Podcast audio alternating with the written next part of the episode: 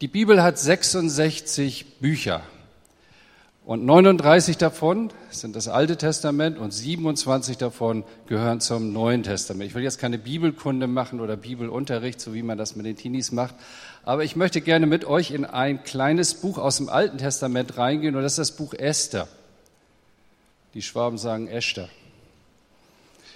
Ähm, zehn Kapitel und ich muss ehrlich sagen, ich habe das noch nie so intensiv gelesen wie gerade die letzten Wochen. Wir haben da selber auch äh, uns in der Gemeinde mit auseinandergesetzt und ich möchte gern euch ein bisschen reinnehmen, ohne das natürlich jetzt alles zu lesen, denn das ist ja sehr viel. Ich nehme einen Text aus dem Kapitel 3, Esther, Kapitel 3 und die ersten sechs Verse und lese das nach einer Übersetzung Hoffnung für alle. Ich erkläre auch gleich, was das für einen Hintergrund hat. Da heißt es, einige Zeit später gab König Xerxes oder Ahasverus einem Mann namens Haman die höchste Stellung am Königshof. Er war ein Sohn Hamedadats und Nachkomme Agags. Alle Beamten im Palast waren ihm untergeordnet. Sie mussten sich auf Befehl des Königs vor Haman niederwerfen, wenn er an ihnen vorüberging. Nur Mordechai oder Mordechai verneigte sich nicht vor ihm. Da fragten ihn die anderen Beamten, weshalb widersetzt du dich den Anordnungen des Königs? Weil ich ein Jude bin, antwortete er. Sie ließen ihm keine Ruhe und machten ihm jeden Tag Vorwürfe. Doch Mordechai hörte nicht auf sie. Da, meldete sie, äh, da, meldet, da meldeten sie es Haman, um zu sehen, ob er Mordechais Begründung gelten lassen würde. Als Haman erfuhr, dass Mordechai sich nicht vor ihm niederwarf, packte ihn der Zorn. Er wollte sich aber nicht an Mordechai allein rächen, denn er hatte gehört, dass er Jude war. So schmiedete er einen Plan, um alle Juden im persischen Reich zu vernichten. Bis dahin mal Dankeschön. Dürft ihr gern wieder Platz nehmen. Gebt mal so eine kleine Übersicht, weil für die, die das vielleicht nicht kennen, ist wichtig, mal so ein paar Akteure hier kennenzulernen. Also eigentlich sind fünf verschiedene Personen die Hauptpersonen in diesem Buch. Es gibt viele Diener noch und so weiter und Feste und dann Catering und da sind auch Leute beteiligt, aber die spielen keine Hauptrolle. Fünf Hauptpersonen. Personen, Hauptakteure. Der König Ahasverus oder wie er auch genannt wird, Xerxes. Der Perserkönig 485 bis 465 vor Christus regiert. Ein persisches Großreich vom Indus, also ganz weit rechts rüber, so wenn ihr mal so, ich will das jetzt nicht näher lokalisieren, bis zum Nil. Das umfasste dieses Reich 127 Länder, also ein richtiges Weltreich. Und natürlich kann man da auch nicht immer wissen, was an jedem Ende seines Reiches lief und so äh, oft sind ja auch diese Reiche dann zerfallen. Er hatte eine Königin, eine Hauptfrau mit Namen Vasti. In meiner Bibel mit V geschrieben, in manchen Bibeln auch Vashti. Also so nochmal äh, SCH, Vashti. Ja? Und da habe ich gelesen, nur mal ein kleiner Einschub, dieses Wort Vasti kommt von Usti und von Vahisti. Also das ist eine Zusammensetzung aus diesen zwei Worten. Usti heißt die schönste und Vahisti heißt die beste. Also wenn dein Mann morgen sich zu dir dreht und sagt, wasch die, dann meint er nicht, geh und wasch dich, sondern er meint, du bist die schönste und die beste. Ja? Also nur mal so, dass ihr das nicht in den falschen Hals bekommt. Diese Frau hat, ähm, als der König sie ja präsentieren wollte, seinen Gästen präsentieren wollte auf einem großen Fest, hat einfach gesagt, ich komme nicht. Das war damals unmöglich, deswegen wurde sie als Königin abgesetzt und jetzt suchte er eine neue. Und diese neue Königin war Esther, also wie auch das, äh, der Titel des Buches. Esther war zunächst eine unbedeutende jüdische Frau im Exil, eine Frau, die beide Elternteile verloren hatte und bei ihrem Onkel aufgewachsen ist, nämlich diesem Mordechai. Und sie wird später so auch ganz geschickt lanciert, äh, eingeführt da und der gewinnt Gefallen an ihr und heiratet sie. Also das ist eine Story für Frauen, das muss man einfach mal lesen. Heute Nachmittag so, ja, da werdet ihr Freude dran haben.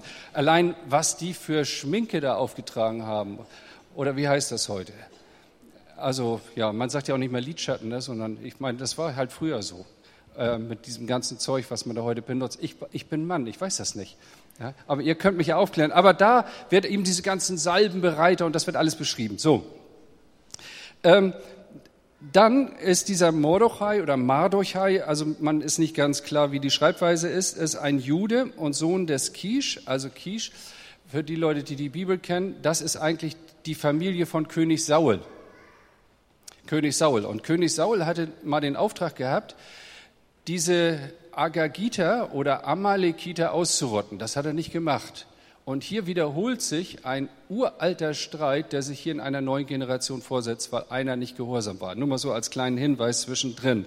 Er ist also ein Jude, er ist äh, im Exil zu Ehren gekommen, er sitzt im Tor und im Tor sitzen äh, bedeutete damals so viel wie, man hat was zu sagen. Da wurden Kaufverträge geschlossen, da wurde Recht gesprochen, da war die Weisheit, die saß im Tor, da wurden Absprachen und äh, ja, Streit geschlichtet. Also dieser Mordechai hat es im Exil zu etwas gebracht war man Asylant gewesen und dann ist er irgendwie emporgestiegen und er gehört zur Elite, würden wir heute sagen. Ja? Er hat es zu etwas gebracht und er ist eben Pflegevater von Esther. Und dann gibt es noch einen, der Akteur Haman, ein Agagiter und Agagiter sind ein Amalekiterstamm. Also Amalekiter waren die, die Israel hindern wollten, in dieses neue Land zu ziehen, wo Gott sie hinschicken wollte. Ja, das waren die ersten, die Israel entgegengetreten sind, mit denen ist Gott immer ganz streng umgegangen. Dieser Haman war zunächst, wie Mordechai auch, ein Beamter und wird dann der oberste Reichskanzler auf einmal, die zweithöchste Stellung nach dem König. Und mit, diesem, äh, mit dieser Entwicklung äh, entwickelt sich das Ganze äh, in eine ganz schwierige, dramatische Richtung und äh, äh, auch sehr zugespitzt. Es gibt ganz viele Details in dieser Geschichte, in zehn Kapiteln, wie gesagt, lest das mal. Aber ich habe so drei Punkte, auf die ich eingehen möchte, die mir wichtig geworden sind. Einfach mal so ein paar ganz kleine Facetten rausgenommen, ohne die Geschichte jetzt immer insgesamt äh, wieder zu erzählen. Das Erste, was ich hier entdecke in dem Text, auch den ich gelesen habe, ist ein Stück das Wesen des menschlichen Herzens. Und da sind wir dann auch bei uns. Denn die Frage ist ja immer, ist das nur eine Nacherzählung? Das können andere viel besser. Oder was hat das mit mir zu tun? Das alles ist aufgeschrieben, uns zur Lehre, dass wir etwas lernen. Also hier heißt es in Vers 5, als Haman erfuhr, dass Mordechai sich nicht vor ihm niederwarf, packte ihn der Zorn. Oder Luther sagt, sein Herz wurde mit Zorn erfüllt. Ja? Also Leute, das ist nicht nur so ein bisschen Ärger, weil einer mal zu langsam vor dir fährt oder irgendwie eine dumme Sache macht. Manchmal stehe ich da auch heute Morgen so eine Situation in Hamburg, wo will der jetzt hin? Zieht einmal rüber, naja, okay, dann ist mir das auch klar, aber ich kann ja nicht in seinen Kopf gucken. Ne? So, und dann kann man ärgerlich werden, war ich jetzt heute Morgen nicht, aber ich bin schon ärgerlich geworden, auch wenn Leute so komisch fahren. Ja? Aber hier ist viel mehr. Sein Herz wurde mit Zorn erfüllt, das war voll davon. All sein Denken, sein ganzes Trachten, sein Herz, es war voll mit Zorn. Was ist eigentlich Zorn? Ich habe immer so ein bisschen versucht, damit zu beschäftigen. Ist eigentlich nicht so ein schönes Thema, Zorn ist ein lateinischer Begriff, ist der Zustand starker emotionaler Erregung mit unterschiedlich aggressiver Tendenz. Das ist das Lexikon. Und jeder von uns hat eine Vorstellung davon oder überträgt das oder kann auch mal selber gucken, wo ist das mal so geworden, wo bin ich aggressiv geworden, wo war das so eine starke emotionale Erregung, ja? Dann heißt das, einerseits tritt er als heftiger Ärger auf, wutähnlicher Affekt, als Jezorn oder als Zornesausbruch der zu unkontrollierten Handlungen oder Worten führen kann. Der Zorn erscheint wie ein Beherrscher des Menschen, der seine Gefühlsregung dann nicht mehr kontrolliert. Jeder von uns weiß, was das ist. Jeder weiß, was das heißt, mal sauer zu sein. Und wenn das sich nicht regeln lässt, dann ist das ein bisschen mehr als sauer. Dann, dann wächst da etwas im Herzen. Und wenn dein Herz mit Zorn erfüllt ist, dann ist das sozusagen der letzte Schritt der möglichen Steigerung.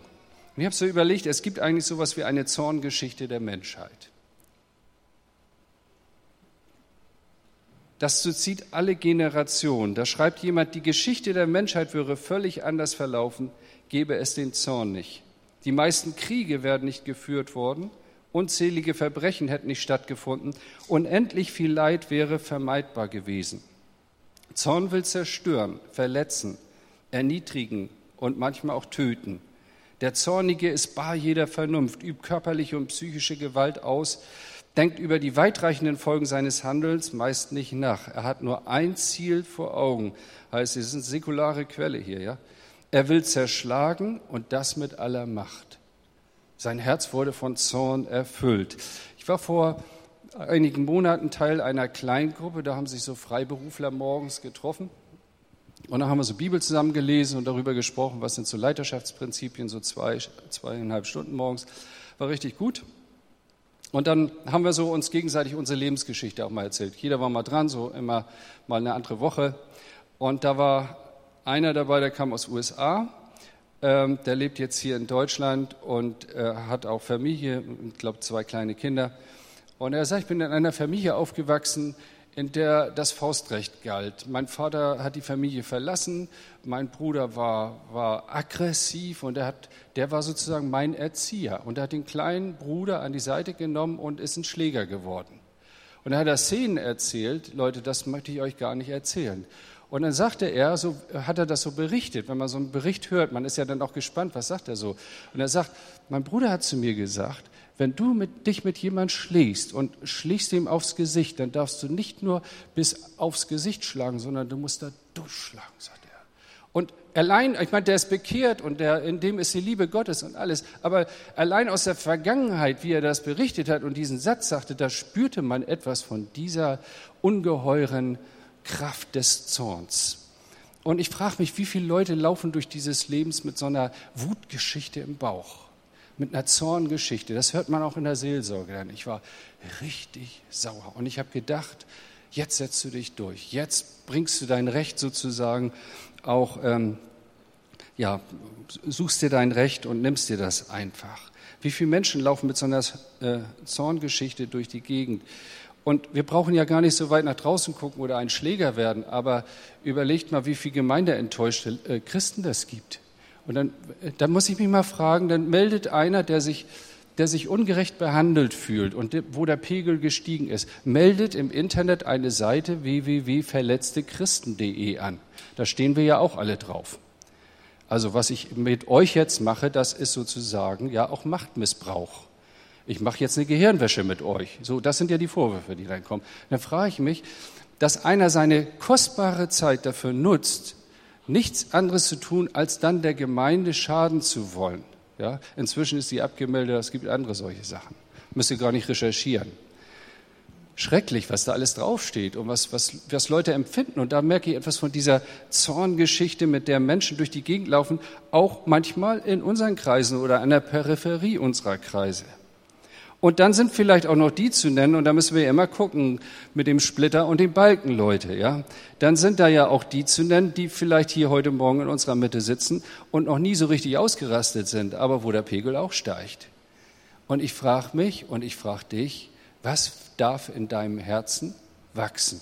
Und jetzt sind wir weg von dem Buch Esther ein Stück, aber wir, wir sehen hier, was Gott ansprechen möchte. Achte auf dein Herz. Wie ist das bei Hamann gelaufen? Auf den bezieht sich das ja. Womit ist das angefangen? Das ist ja immer interessant zu fragen, ja, wie kommt denn sowas? Wie kommt es, dass einer da eine Knarre im Zug nimmt und dann nur mühsam überwältigt werden kann? Und man kann sich ja, ist ja nicht schwer, sich auszumalen, was da passiert wäre.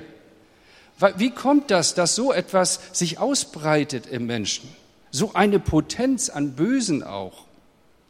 Womit fing das bei Hamann an? Eigentlich ganz einfach mit verletzter Eitelkeit. Das ist ja gar nichts Großes eigentlich, ja? Ich meine, er wurde zum Kanzler erhöht. Und jetzt war er nicht mehr auf Augenhöhe mit Mordechai. Und jetzt fielen die alle vor ihm nieder. Aber dieser eine kleine Fuzzi, der wagt es nicht niederzuknien. Da hätte man doch großzügig sein können und sagen, ja, also ich meine, Hunderte und Tausend sind da niedergefallen. Den einen kannst du doch ignorieren, da steckst du locker weg, da musst du großzügig sein. Nein, auf den hat er sich fokussiert. So ist das angefangen. Wie kommt das, dass der, dass der sich nicht beugt, dass der nicht die Ehre gibt? Entzieh mal Leuten das, dann wirst du sehen, was passiert. Ja, ich, ich, ich. Das steckt im menschlichen Herzen drin. Und dann baut sich da etwas auf. Und so wurde sein Herz voll davon. Zorngeschichten in unserem Herzen. Dafür sind wir anfällig. Und die Bibel sagt ganz klipp und klar, des Menschen Zorn tut nicht, was vor Gott recht ist. Du hast kein Recht, sauer zu sein. Du hast ein Recht, dankbar zu sein. Nochmal, du hast kein Recht, sauer zu sein, denn du hast einen gnädigen Gott, der dir alle deine Sünden vergeben hat. Und das heißt nicht, dass man nicht auch mal dem anderen gegenüber zum Ausdruck bringen kann. Also da sind Grenzen, das meine ich jetzt nicht, aber dass da etwas in unserem Herzen wuchern und wachsen darf, was sich dann irgendwann ähm, auch unserer Kontrolle entzieht. Das ist eben das, was nicht tut, was vor Gott recht ist. Worauf bist du zornig? Wer ärgert dich oder hat dich geärgert? Was durfte in irgendeiner Ecke wachsen? Du singst zwar noch die Lobpreislieder, aber so mit geteiltem Herzen. Und der Herr hat uns ja heute Morgen auch schon gerufen, kommt zu mir, ich will euch beschenken. Er wurde von Zorn erfüllt. Wo führt das hin? Es gibt so diese Lehre von den Konflikten. Ich habe ein ganzes Seminar drüber gemacht, ja. Und da ist ein typischer Satz, den ich immer wieder verwendet habe, ist die Überschrift, Konflikte haben typische Ausweitungstendenzen. Also ein Konflikt, der fängt nie ganz groß an und wird immer kleiner und hört dann auf. Also fängt immer ganz klein an und dann wird er immer größer. Der fängt an der Oberfläche an, na wie die Biene mich angeguckt hat heute Morgen. Ja? Und dann vertieft sich das und dann morgen guckt sie wieder so und übermorgen ist sie schon ganz böse auf mich, denke ich jedenfalls. Dabei sagt sie, ich weiß überhaupt nicht, was passiert ist. Ja? Also so Vertiefung, Verbreiterung und dann fängt das bei mir an und dann erzähle ich es jemand anders. Ich erzähle das meiner Frau, aber nur damit sie dafür beten kann. Und sie weiß auch nicht, wohin sie damit soll und hat natürlich einen Gebetskreis mit lieben Schwestern, die dann alle informiert sind und so weiter. Ausweitungstendenzen, Leute. Kennt ihr sowas? Das fängt ganz klein an. Verletzte Eitelkeit. Der hat mich nicht gesehen. Dem hat er die Hand gegeben und mir nicht. Also sowas, ne? irgendwie. Und wir sitzen jetzt alle hier und sagen, ja, Knorr, du hast recht. Aber ich bin nicht betroffen. Ja, komisch, also irgendwie. Da sind wir alle von betroffen, Leute. Es reicht nicht, wenn ich so denke, so, also Hamann hier, es reicht nicht, wenn das sein Problem ist, sondern jetzt werden richtig Intrigen gesponnen. Es werden Unschuldige mit hineingezogen. Auf einmal ist das Problem, alle Juden werden vertilgt. Man fasst sich an den Kopf und denkt, nur weil der eine nicht niedergekniet ist, sind jetzt alle Juden böse. Nur weil einer in der Familie rumspinnt, ist die ganze Familie auf einmal nichts. Das sind so Kollektivhaftungen, die wir dann machen. Das ist typisch. Man sucht Verbündete. Man geht zum König, jemand, der was zu sagen hat. Kann man alles übertragen, Leute. Das kann man alles übertragen. Kannst auf deine Firma übertragen. Und das Schlimmste hier noch, der Mann befragt sogar die Sterne indem er anfängt zu würfeln, wann ist ein günstiger Monat, um den zu vernichten. Und stellt dann fest, in elf Monaten. Und danach richtet er sich auch. So, da kann man hinkommen, wenn man diesen Weg nicht vorher kappt. Verletzte Eitelkeit und Ärger. Die Rede ist in Römer 9 von einem Gefäß des Zorns und einem Gefäß der Barmherzigkeit. Das ist nämlich das Gegenstück dazu, Barmherzigkeit. Ihr sollt wissen, meine lieben Brüder, sagt Jakobus, ein jeder Mensch sei schnell zum Hören, langsam zum Reden und langsam zum Zorn. Ja? Nun aber legt alles das ab von euch, Kolosser 3, Vers 8. Und was ist das Erste, was genannt wird? Zorn, Grimm, Bosheit, Lästerung, schandbare Worte aus eurem Mund und so weiter. Alles ablegen, loslassen. Und besonders die Männer werden auf den Zorn angesprochen. Das fand ich auch interessant in dem Kontext nochmal so. Frauen können ja auch zornig werden, aber ist ja auch irgendwie nett dennoch. Aber wenn so ein Mann so richtig ausflippt, also ich weiß nicht. So will ich nun, dass die Männer beten an allen Orten und aufheben heilige Hände ohne Zorn und Zweifel. Die beten, die Kerle, aber mit Zorn im Herzen. Und Paulus sagt, nee, nix, das geht nicht. Das muss raus. Gott möchte nicht, dass mein Herz von Zorn erfüllt wird. Deshalb nochmal, was ärgert dich, was wächst in meinem Herzen? Und da gilt das Wort, ähm, behüte dein Herz mit allem Fleiß. Ja? So, das ist der erste Punkt. Dann habe ich einen zweiten Punkt entdeckt hier in dem Text, und zwar das Wesen des Glaubens. Also das Wesen des menschlichen Herzens war das erste, das zweite ist das Wesen des Glaubens. Mordechai war ein gläubiger Jude, nur den Glauben hat er für sich behalten. Er hat das verschwiegen. Warum? Weil er ahnte, dass er dadurch Nachteile hat. Ja, hat er niemand gesagt und hat auch Esther gesagt, bevor sie da eingeführt wurde, dann äh, in diese, diese Casting-Show, hätte ich jetzt gesagt, so, also wer wird's jetzt? Und alle werden nochmal vorgeführt und, und müssen sich durchsetzen. Und sie, ja, sag bloß nicht, dass du Jüdin bist. Ne? Also das haben sie beide schön für sich im Herzen behalten. Der Glaube war verborgen. Äußerlich ging es ihm richtig gut. Ein angesehener, loyaler Bürger. Er war im Tor. Man gab was auf sein Wort und er hatte auch Erfolg. Denn bisher lief alles zu seiner Zufrieden, Zufriedenheit. Er hat so hintergründig, ich meine zwischen hintergründig und untergründig finde ich auch noch einen Unterschied, aber hintergründig die Strippen gezogen. So untergründig, da würde ich dann schon falsche Motive äh, äh, erwarten, aber so hintergründig heißt so, nicht vorne dran, so nicht ganz offensichtlich, aber da hat er dann so mit Esther und komm, die führen wir da mal ein und vielleicht wird das was und da hat er gebetet zu Hause, ganz bestimmt. Und Gott hat das ja auch alles so dann genommen und hat was Gutes draus gemacht, ja. Also, er hat das so eingefädelt, man kann auch sagen, oder vielleicht hat er sich gesagt, Mensch, Mordechai, du bist ein weiser Mann. Gott segne dich, Gott gibt dir das in die Hand. Ich habe Einfluss, die Dinge laufen, wie ich sie will. Und wenn ich ihn jetzt zu einem Pastor oder einem Prediger machen würde, dann wären seine Predigten ungefähr so. Der Titel würde heißen, wer es richtig macht, der segnet Gott. Der fühlt sich bestätigt, der Mann. Alles läuft so, wie er das denkt. Oder so dieser Satz, alles was gesund ist, wächst und alles was nicht wächst, ist krank. Also das wäre so seine Predigt gewesen. Ich bin gesund gesunde Persönlichkeit, ich weiß etwas, Gott hat mich gesegnet, ja, und so weiter. Ich habe auch solche Predigten, massenhaft, aber ich habe aufgehört, die zu predigen, weil ich mit der Zeit festgestellt habe, dass diese Wenn-Dann-Gleichung gar nicht so aufgeht. Und dann passiert etwas, und zwar in Esther 2 wird berichtet, dass zwischen den Beamten da im Tor zwei Leute einen Komplott geschlossen haben und wollten dem König ans Leben. Und Mordechai hat die verraten hat gepetzt, hat das aufgedeckt, hat Esther gesagt, hör mal zu, dein Mann ist in Gefahr und so weiter. Dann hat man nachgeforscht und hat festgestellt, das stimmt tatsächlich. Ja? So, und jetzt hat er gedacht, man, das war der Sechser im Lotto. Ich habe das aufgedeckt, ja, und das ist jetzt so die Fortsetzung der Segenslinie, die Gott so für mich hat. Das wird zu meinem Vorteil sein. Und dann heißt es, unser Text, nach diesen Geschichten begab es sich, dass der König, hä, den Hamann erhebt, aber bitte nicht den, also da hast du doch einen Fehler gemacht. Ich bin doch der gewesen, der das aufgedeckt hat. Also da ging dieses Wenn dann nicht auf. Da auf einmal nimmt seine Geschichte eine ganz andere Wendung. Die Rechnung geht nicht auf. Wie kann das passieren? Alles wendet sich scheinbar gegen ihn, ja?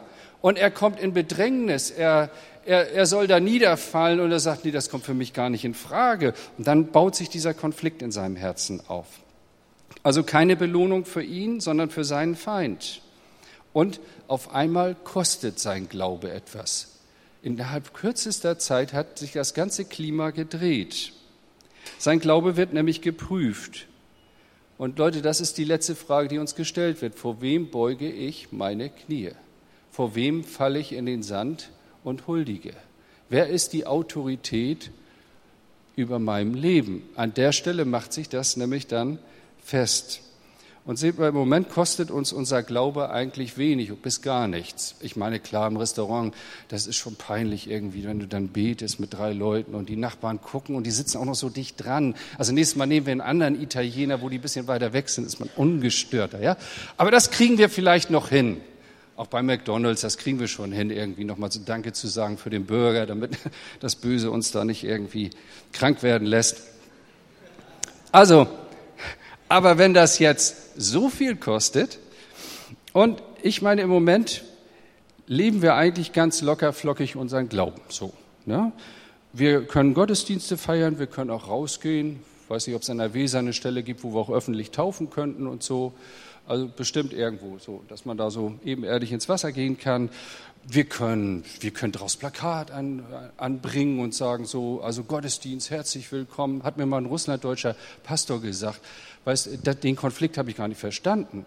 Er sagt, als ich in Russland war, da war mal eine ganze Aktivität darauf gerichtet, zu verhindern, dass irgendjemand weiß, dass wir uns treffen und Gottesdienst haben. Jetzt kommst du nach Deutschland, sagt er, und da sagen sie alles, ja, ihr macht das so, alles hinter verschlossenen Türen. Jetzt sollen wir das so ganz deutlich nach draußen. Also da ist mir erstmal klar geworden, dass das ganze Umfeld völlig anders ist.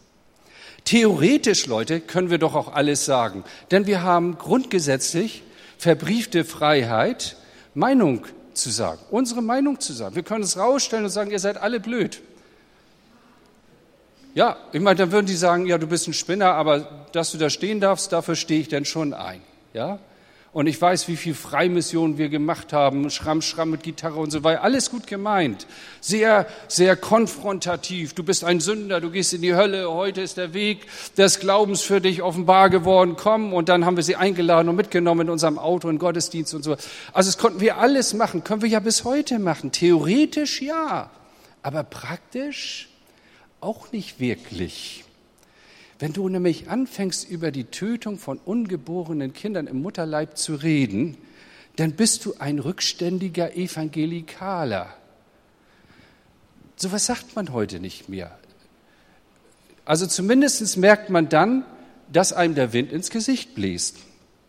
Oder wenn du über die Einzigartigkeit der Ehe von Mann und Frau sprichst, ist das schon sehr abgemildert. Du sagst ja nicht mal, Mann und Frau, das ist Gottes Wille. Eine Ehe, lebenslang. Ja, das ist schon ja, sehr eng gezogen. Also spricht man denn von Einzigartigkeit der Ehe zwischen Mann Frau, das ist schon ein bisschen weiter. Ne? Dann bist du, dann bist du homophob. Also hast dich ständig mit solchen Sachen auseinanderzusetzen. Dann glaubst du an die Schöpfung und bist ein Kreationist und unser Glaube an die Inspiration der Heiligen Schrift, spätestens da wirst du ein christlicher Fundamentalist.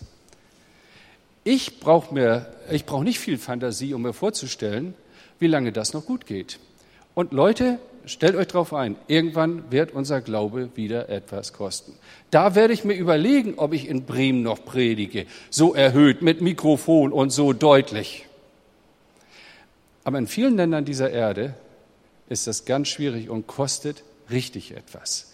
Und das soll euch nicht bedrücken, bedrängen, ihr, überhaupt kein schlechtes Gewissen, Leute. Das ist einfach nur die Realität, so wie sie ist. Und das kann von heute auf morgen anders sein. Auf einmal kostet der Glaube etwas. Und da frage ich mich, wen ärgern wir mit unserem Glauben? Ich weiß noch, wie unser Seniorpastor, der Oskar Ladong, einer der Väter auch der Pfingstbewegung, unter dessen Predigt ich auch aufgewachsen bin und der mich getauft hat und auch geprägt hat. Der hat sehr wenig über den Nationalsozialismus gesprochen, obwohl er durch diese Zeit auch als Pastor gegangen ist. Aber einmal sagte er, und das habe ich irgendwie behalten, du hast dich in die äh, Eingänge der Stadt verdrückt, in der Häuser verdrückt, wenn dann irgendwelche ähm, Umzüge waren oder Wagen vorbeifuhren und alle die Hand hoben zum Heil-Hitler-Gruß, nur um nicht aufzufallen. Da kostete der Glaube etwas. Ja.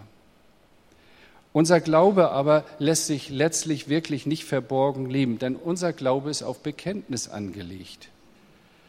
Der Missionsbefehl ist, ist, ist, nun mal da und auch der Glaube, der kann nicht nur im Herzen gelebt werden. Irgendwann muss das mal raus. Ich glaube an Jesus Christus, Gottes Sohn, der für mich am Kreuz von Golgatha gestorben ist und mir meine Sünden vergeben hat. So einfältig das für Leute klingt, so hinterweltlich das für manche ist, das ist in der Substanz unser Glaubensbekenntnis. Und wo die Anbetung eines anderen als Gott gefordert ist, da muss ich spätestens anfangen, Grenzen zu ziehen. Das ist im Moment noch nicht so der Fall. Wir können auch viel Lobpreis machen, alles super. Lasst uns dafür wirklich dankbar sein. Aber es kann morgen schon anders sein. Glaube ist nicht immer konfliktfrei zu leben. Und es gibt auch heute mehr Christenverfolgung als je zuvor. Mordechai musste anfangen, Grenzen zu ziehen. Und das ist die Botschaft. Wo musst du anfangen, wo muss ich anfangen, Grenzen zu ziehen und zu sagen, hier stehen wir jetzt auf als Christen und sagen, hier ist die Grenze. Und wenn ich dafür einen an die Backen kriege, das ist mir dann auch nicht recht und das habe ich auch nicht gern. Ich bin auch leidensscheu. Ja, wir sind alle nicht solche Helden. Aber Glaube ist nicht konflikt, konfliktfrei in allen Situationen äh, wirklich zu leben. Die Kirchengeschichte erzählt von einem Bischof Polycarp von Smyrna. Er wurde verhaftet und dann heißt das Zitat, der Prokonsul forderte ihn auf, sage fort mit den Gottlosen, schwöre beim göttlichen Kaiser und lästere Christus. Ein alter Mann, den ziehen sie da sozusagen vor, vor, vors Gericht ja, dieser religiösen oder dieser, dieser weltlichen Kaste besser gesagt. Und dann fordern sie ihn auf, fort mit den Gottlosen, schwöre beim göttlichen Kaiser und lästere Christus. Darauf erwiderte der Bischof, 86 Jahre habe ich Christus gedient und niemals hat er mir Böses zugefügt. Wie kann ich den König lästern, der mich gerettet hat? Und dafür hat er mit seinem Leben bezahlt. Ja? Ähm, da kostet der Glaube etwas. In Offenbarung 12, Vers 10, 11 heißt es, sie, die Glaubenden, haben ihn überwunden, nämlich den, den äh, Satan, durch des Lammes Blut und durch das Wort ihres Zeugnisses. Im Zeugnis, im Bekennen und ich meine auch im klugen Bekennen, Leute, wir müssen nicht jetzt plakativ rumlaufen, über sagen, ich glaube an Jesus, ich glaube an Jesus. Also so, so auch nicht, aber so von ganzen Lebenshaltung, dass das authentisch ist, dass das ja wirklich rüberkommt. Wir sind eine Familie, die mit Jesus Christus lebt. Das weiß unsere Nachbarschaft. Wir sind keine Superheiligen, wir machen nicht alles richtig. Wir haben auch mal den Rasen nicht gemäht, obwohl der Nachbar das erwartet und so weiter. Ähm, all das, was ganz normal ist. Wir haben vielleicht auch mal Zoff, aber wir können auch hingehen und sagen, es tut mir leid. Aber diese, diese Identität, ich in Christus und Christus in mir und meine Familie unter der Hand Gottes, das können wir nicht verbergen. Und das sollten wir auch nicht verbergen. Und da wollen wir einfach auch mutig sein. Mordechai musste aufstehen und sagen, bis hierher und nicht weiter. Und das ist so die, die grundsätzliche Lehre darin. Wo muss ich mal sagen, vielleicht auch in meinem Umfeld, Leute, hier ist jetzt die Grenze. Und da gehe ich alleine den Weg weiter. So, und noch eine dritte Sache, die mir wichtig geworden ist, das Wesen von Gottes Handeln. Also mein Herz, mein Glaube, mein Gott. Das Wesen von Gottes Handeln. Und das ist hier auch sehr deutlich im Buch Esther, ist das Geheimnis der Gottesverschwiegenheit. Das Geheimnis der Gottesverschwiegenheit. Das ist interessant, dass im Buch Esther, das einzige Buch, wo Gottes Name überhaupt nicht vorkommt. Das habe ich nicht gewusst vorher. Auch nicht der Herr sprach oder irgendwelche solche Wendungen oder dass, dass da irgendwie Gott auftaucht und auf einmal präsent ist, auch durch Personen, durch Botschaften oder so etwas. Der Tempel wird nicht erwähnt, die Tora nicht, Jerusalem, irgendein direktes Eingreifen Gottes. Es scheint, als wenn Gott in dem ganzen Buch überhaupt nicht vorkommt, nicht präsent ist, nicht wahrnehmbar ist. Ich hätte mir so von meiner theologischen Prägung her vorgestellt, dass Gott irgendwie direkter eingreift zum Beispiel, dass Hamann, der Böse, jetzt mal krank wird. Wenn Gott das gemacht hätte, danke Herr, du hast Gebet erhört. Ja, nicht, dass, dass ich ihm was Böse wünsche, also soll vielleicht nicht sterben, aber so, ein bisschen demütigen kannst du den ja schon mal. Ja. Und dann gehe ich natürlich als Mordechai zu Hamann und sage, du, das ist passiert, weil. Und dann haben wir Möglichkeit, den Glauben zu offerieren. Also so, so ich bin ein bisschen überzogen jetzt, aber so ähnlich stellt man sich das ja vor, ja. Dass Gott durch einen Traum redet. Ich meine, Gott redet auch da, aber der König schläft einfach schlecht. Und man könnte das auch anders aus, auslegen, äh, wenn ihr mal allein die Feiern analysiert, das sind sechs Feiern, manchmal über Monate, die haben Wein gesoffen ohne Ende. Also da ging richtig Party ab und nicht nur so drei Tage und so. Und ich würde einfach sagen, der König hat schlecht geschlafen, weil er zu viel Wein getrunken hat. Ja? Aber, aber eines Tages, genau zum richtigen Zeitpunkt, schläft er einfach schlecht und steht nachts auf und lässt sich die Chronikbücher kommen. Ich weiß nicht, warum man nachts sowas lesen muss. Ja? Aber wahrscheinlich wusste er nichts anderes. Lässt sich die Chronikbücher kommen, also was ist so den Tag über passiert, also diese Berichte und so. Und dann stellt er fest, dass auf einmal, da steht nicht Gott hat, da steht nicht Gottes Name, da kommt auch kein Prophet und so, der Kerl schläft einfach schlecht. Das war so, so Gottes indirektes Eingreifen hier. Ja? Aber ich würde mir das irgendwie direkter vorstellen, dass ein Esel spricht. Sowas gibt es ja auch schon in der Bibel. Herr, das kannst du auch wieder machen. Ein Prophet auftaucht. Elia, dass der Feuer vom Himmel fallen lässt. Irgendwie ein Zeichen, was Sichtbares. Und richtig beeindruckt. Aber das alles passiert nicht. Aber irgendwie erwarten wir das.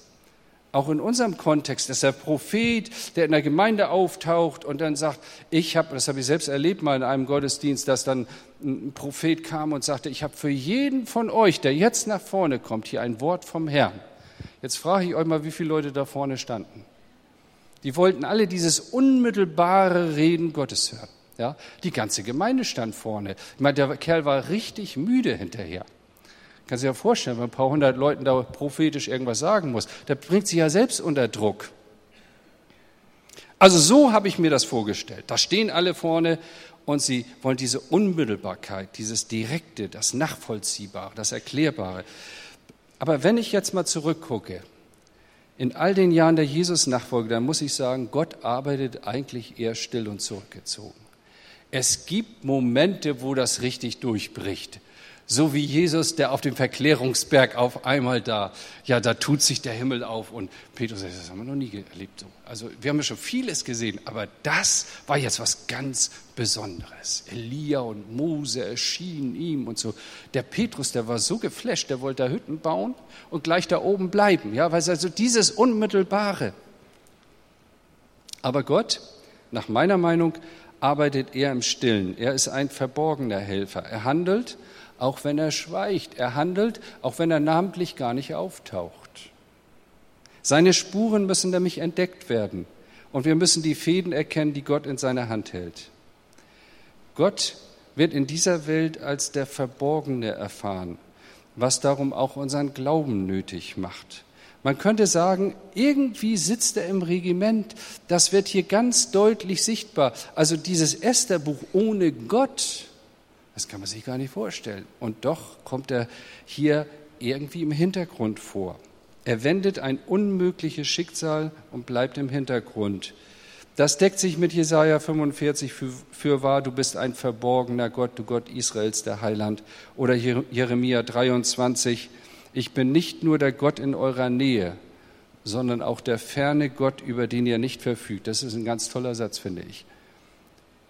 Also ich meine, der Gott in der Nähe, der mich in den Arm nimmt, der mich seine Liebe spüren lässt, der mir prophetisch zuspricht, der unmittelbar eingreift, auch mit meinen Widersachern und so. Den habe ich auch viel lieber, ganz ehrlich, als wenn ich denke, ja, jetzt musst du schon wieder glauben und irgendwie hoffe ich, dass am Ende doch, doch was Gutes draus wird. Und ich habe ja Erfahrungen gemacht und so weiter, aber ich weiß nicht, worauf das hinausläuft. Ich bin nicht nur der Gott in eurer Nähe, das ist er auch. So habe ich ihn am Anfang erlebt, aber dann auf einmal zog er sich zurück und dann musste ich lernen, der ist trotzdem da und der agiert trotzdem und er kommt trotzdem mit uns ans Ziel. Jesus kam auf diese Welt und anstatt ihn, meine, diesen Plan vor Grundlegung der Welt, das Größte überhaupt, was man offerieren kann, anstatt ihn in eine große Schaufensterscheibe dieser Welt zu legen und sichtbar zu machen, Liegt er in einer verborgenen Futterkrippe in einem unbekannten, stinkenden Stall in Bethlehem, der Heiland der Welt? Ist das eine gute Marketingstrategie? Und nur wenige haben ihn da entdeckt. Aber so ist Gott. Und aus dem wenigen ist ganz viel geworden. Das ist auch Gottes Handschrift. Und du siehst vielleicht jetzt Gottes Handeln in deinem Leben nicht. Und du fragst dich, wo ist Gott geblieben? Und dann erzählt der Eddie von irgendwelchen Erfahrungen, und du denkst, Mensch, sowas möchte ich auch mal erleben. Ja? Und Gott geht mit dir vielleicht einen anderen Weg, aber eins möchte ich dir sagen, Gott ist im Hintergrund deines Lebens und hat alle Fäden in der Hand. So groß ist der Herr. Das begreife ich nicht. Da bin ich zu klein dazu. Aber nach über 30 Jahren Jesus-Nachfolge habe ich begriffen, so ist das, so funktioniert das. Ich kann mich auf ihn verlassen. Auch wenn er nicht da ist, so im Spürbaren, im Nahe Sinne ist er doch da und hat alle Strippen in der Hand und er bringt das genau dahin, wo er das haben will. Und ich weiß nicht, wer jetzt hier sitzt und eine Frage hat oder mit einer dicken Frage in seinem Leben gekommen ist und sagt, ich bete schon so lange dafür. Ich kann es dir auch nicht beantworten, aber eins weiß ich, Gott ist da. Auch wenn du, das ist sein Wesen, Gott ist nahe, ob wir spüren oder nicht. Und das dürfen wir mitnehmen. Gott hat gewirkt, Gott hat gesteuert, ihm ist nichts und zu keinem Zeitpunkt entglitten. Wenn ich meine Geschichte anschaue, muss ich sagen, ja, Gott ist nie von meiner Seite gewichen, aber manchmal hatte ich das Gefühl, ich bin ganz schön alleine. Und das hat meinen Glauben herausgefordert und gestärkt. Und so stehe ich heute vor euch und möchte euch einfach sagen, denkt nicht, Gott ist nicht mehr da. Er ist da und er hat die Feen deines Lebens in der Hand. Das lernen wir auch aus diesem ersten Buch heraus. Und jetzt wollen wir miteinander beten. Danke, Jesus. Herr, wir bekennen dich als unseren Gott. Jesus Christus, du Sohn des lebendigen Gottes. Wohin sollen wir gehen? Du hast Worte des ewigen Lebens. Und wir haben geglaubt und erkannt, dass du bist der Christus, der Gesandte von Gott. Herr, und mit dir wollen wir weiter unterwegs sein. Und nun siehst du, Herr Jesus, auch die, die mit Bedrängnis in ihrem Herzen hierher gekommen sind, die mit einer Zorngeschichte in ihrem Herzen hierher gekommen sind, die mit einer Zweifelgeschichte hierher gekommen sind. Herr, erbarme dich über uns an diesem Morgen und lass durch dein Wort wieder Licht in unserem Herzen werden. Das tu unserer Seele wohl, Herr, und befreie uns von diesen dunklen Ecken in unserem Herzen, wo etwas wächst, was nicht zu deiner Ehre ist. Wir wollen das nicht, Herr. Wir geben es dir. Gerade in diesem Moment, Herr. Wir legen das vor dich hin. Sagen, Herr, mach uns frei von dem. Wir wollen in unserer Seele gesund sein. Wir wollen in unserer Seele dich ehren und auch andere Menschen mit deiner Liebe berühren. Herr, und da, wo jemand mit Zweifel da ist, da bete ich, dass du den Zweifel an diesem Morgen ein Stück auflöst und jemand Vertrauen fasst, weil dein Wort uns das heute Morgen vor Augen gestellt hast. Danke dir dafür. Du bist Gott, Herr. Du gibst Gutes, du wirkst Gutes, du bist gut. Und wir wollen weiter mit dir unterwegs sein, auch wenn wir dich nicht verstehen auch wenn wir dich nicht verstehen, wenn wir nicht sehen von deiner Macht, du bringst uns doch zum Ziel, auch durch die Nacht, Herr. Und da, wo, wo jemand in so einer Situation ist, da bete ich, Herr, dass du einfach mit deinem Frieden, mit deinem göttlichen Frieden kommst und Licht machst in unserem Herzen. Der Herr segne dich und behüte dich. Der Herr lasse sein Angesicht leuchten über dir und sei dir gnädig. Der Herr hebe sein Angesicht über dich und gebe dir Frieden. Amen.